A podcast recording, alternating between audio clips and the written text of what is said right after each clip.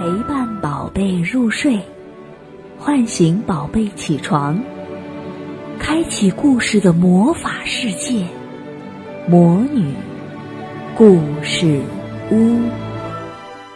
亲爱的，大朋友、小朋友，大家好！今天卢大阿姨要讲的故事是《欧先生的大提琴》，作者美国简·卡特勒，绘画。格里库奇，翻译熊苗谷，由河北教育出版社出版发行。这个故事曾经真实的发生过。一九九二年，在波斯尼亚，二十二位平民丧命于一场迫击炮攻击中。大提琴家斯梅洛维奇在萨拉热窝的街头上连续演奏了二十二天之久。由于作者取材于这位英勇的演奏家的故事，书中的时空和角色很明显的具有一种现代欧洲的风情。然而，作品铺陈又是全人类共同的感受，这正是这本书最值得称赞的地方。好，我们开始故事吧。这是一个从小女孩角度出发讲述的故事。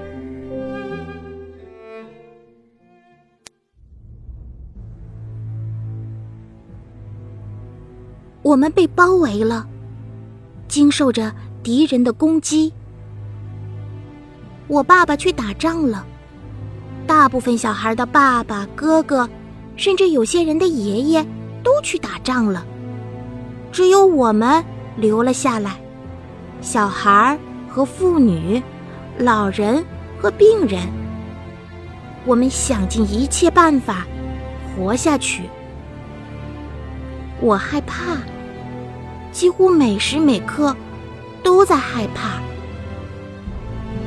夜里，透过窗户，我看到照明弹在天上拖出白色的尾巴，迫击炮轰闪着金光。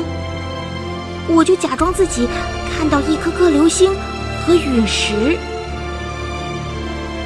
整个城市的街道上，到处都是砖块、尘土和碎玻璃。我们已经没有取暖用的燃油了。去年冬天，我们裹着衣服，紧挨着厨房的金属薄板炉睡觉。这个炉子是爸爸在走之前做的。木柴也烧完了。今年冬天来临前，要是情况没有改善，我们就得烧家具、烧书来取暖了。食物总是不够。还缺水，我们用碗和水桶接雨水，我们还要去物资救济中心领水。装了水的容器很重，有些人装在购物车里，有些人用上了独轮手推车。冬天，还有很多人使用雪橇。上个星期，我和妈妈看见一位女士推着轮椅运水。每个星期三下午四点，救济车会来，就停在我们广场边的那条街上，大家就去排队领肥皂、食用油、鱼罐头，还有面粉。一切都跟从前大不一样了，商店、汽车、公寓楼都被炸毁了，学校关闭了，总是没电，煤气也彻底断了。连电话也没法用。有些人没走，因为不知道去哪儿，比如妈妈的朋友玛利亚；而有些人已经下定决心留下来，不管发生什么事，比如我的妈妈。如果爸爸哪天回家，家里却空空荡荡的，没有一个人，妈妈绝不能忍受这种事情发生。他要我们大家都留下来。妈妈叹了口气说：“唉，这样的事情，历史上不是头一次发生了。也许这种事情在历史上并不稀奇，不过对我来说可是头一回呀！几乎每时每刻，我都很愤怒。”我和我的朋友们不敢离家太远，平常就在我们的公寓大楼里，坐在楼梯下的角落里打发时间。我们打牌，玩猜字游戏，读书、画画、聊天。我们还想象自己吃各种各样的好东西。有时候，我们连一分钟也坐不住。我们在走廊里跑来跑去，嘻嘻哈哈，发出各种声音。这时，欧先生就会猛地打开他家的门，冲我们大喊：“安静！你们这些小孩儿！”好像小孩是什么坏东西。每个星期三下午四点，救济车开过来的时候，大家都会到街上来。那么多人一起聚在外面，简直就像开派对。欧先生也排在队伍里，可是他从来不跟别人聊天，他只是等着，连看也不看我们一眼。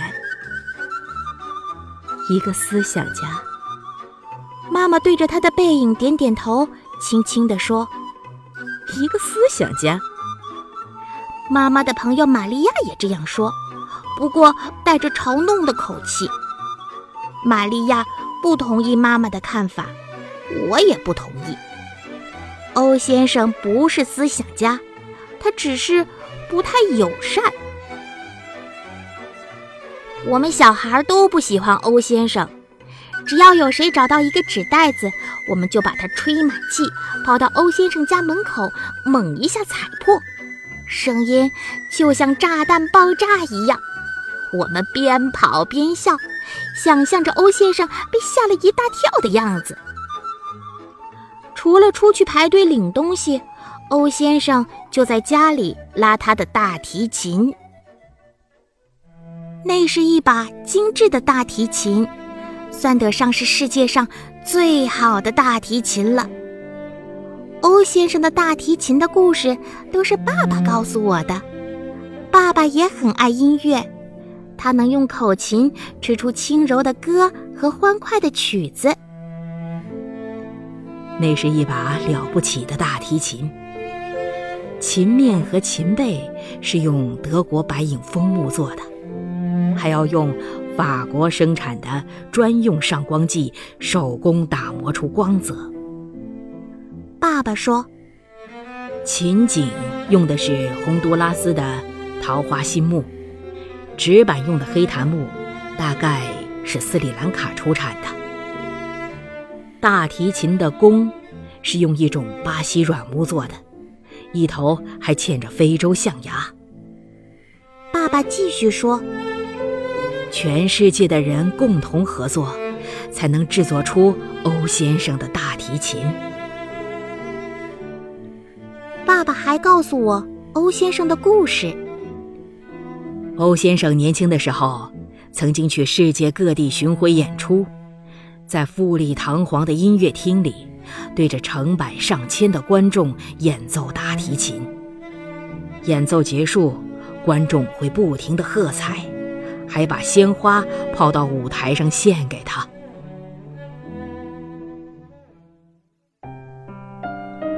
要是爸爸知道了纸袋子的事情，他一定会生气的。可是，爸爸现在在很远很远的山区打仗，他带走了他的口琴和所有保暖的衣服。我们不知道什么时候才能再见到他。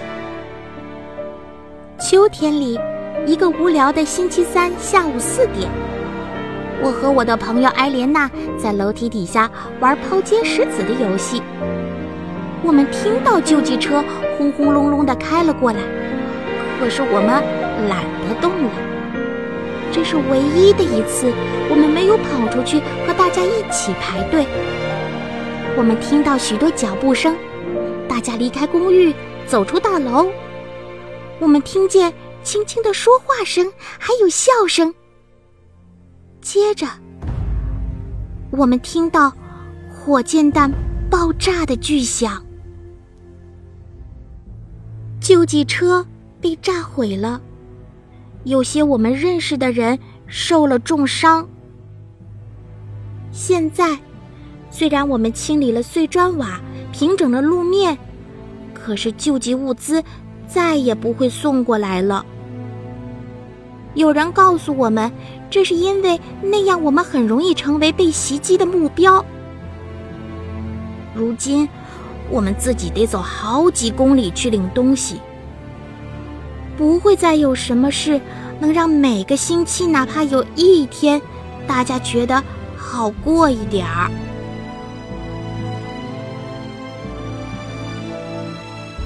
遭火箭弹袭击之后的那个星期三。下午四点整，欧先生居然出现了。他穿着礼服，带着他的大提琴和一把折叠椅。他直接走到了广场的中央，每个人都能看到他。他支好了折叠椅，取出大提琴，调紧马尾弓，涂上了松香，然后。做了一个深呼吸，他开始拉琴。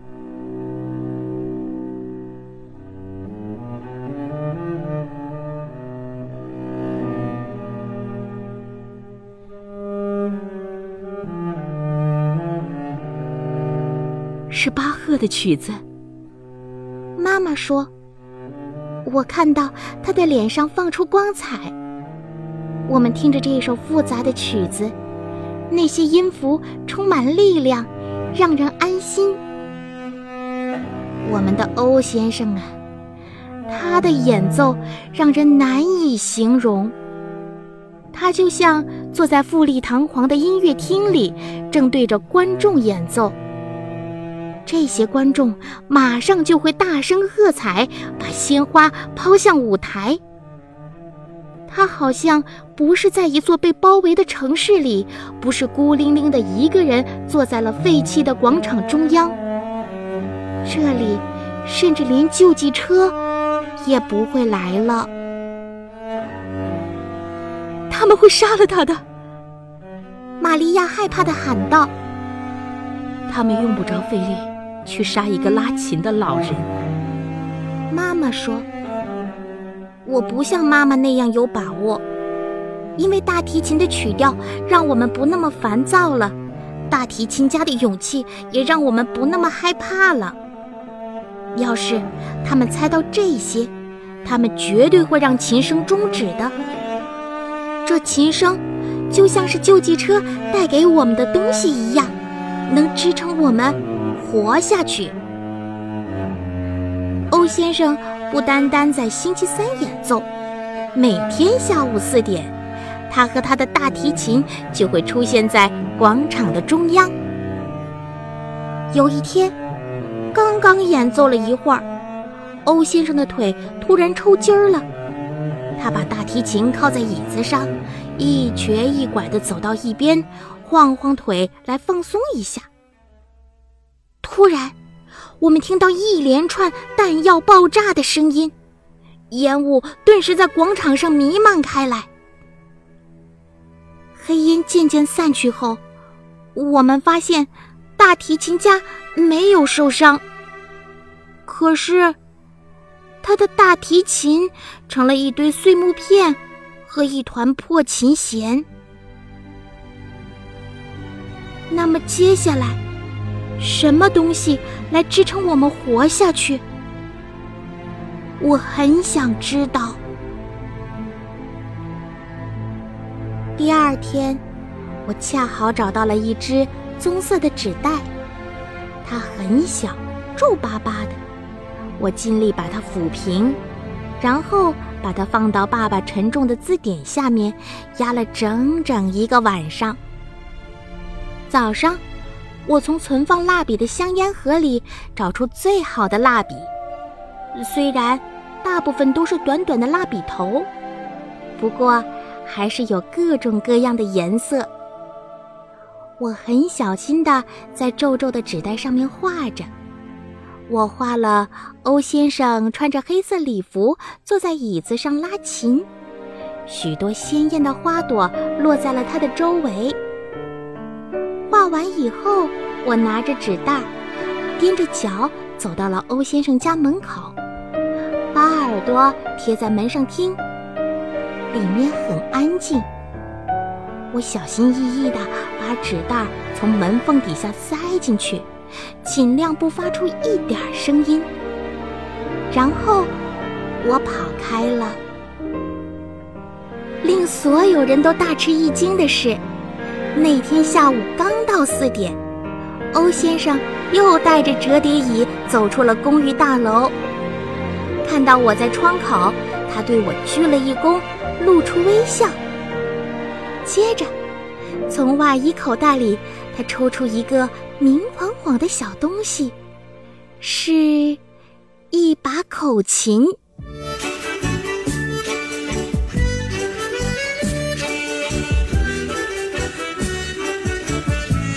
从那以后，每天都有一个小时，欧先生会坐在广场上吹口琴。那轻轻的口琴声，又忧伤又好听，和之前大提琴厚重的音色很不一样。还是巴赫的曲子，毫无疑问。妈妈说：“这琴声让我们感到快乐。”还有。那个吹口琴的人，他的勇气让我们不再那么害怕了。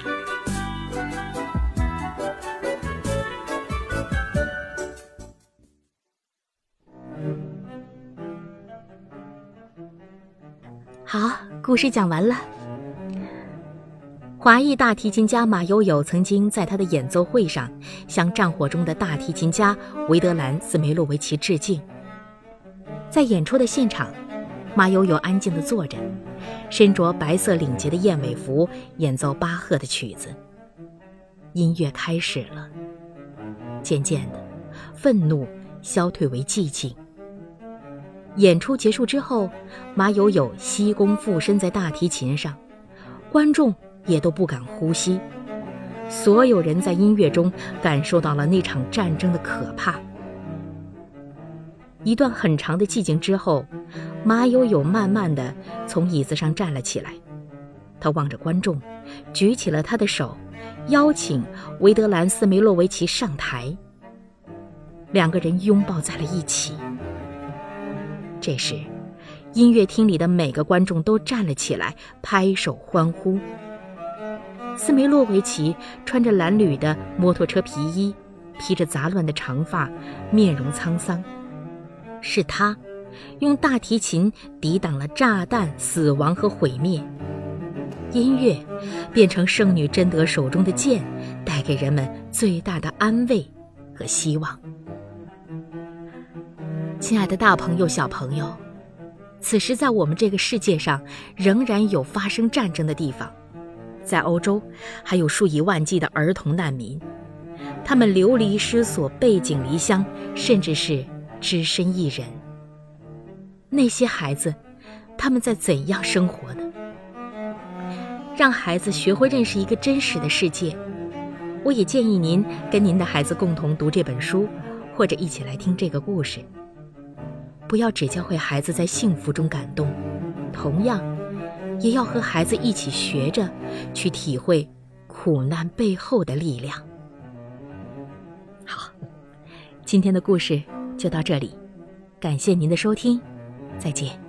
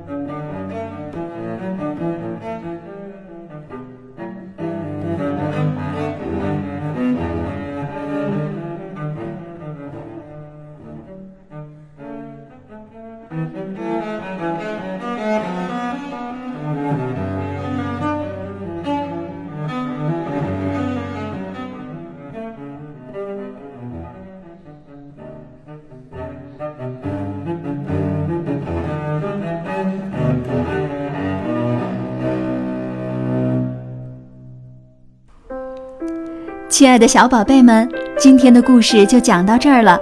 想听更多的好故事，欢迎你在微信公众号上搜索“魔女故事屋”，加关注来和我们做朋友。这里有更多的好故事等着你哦。我们下期再见。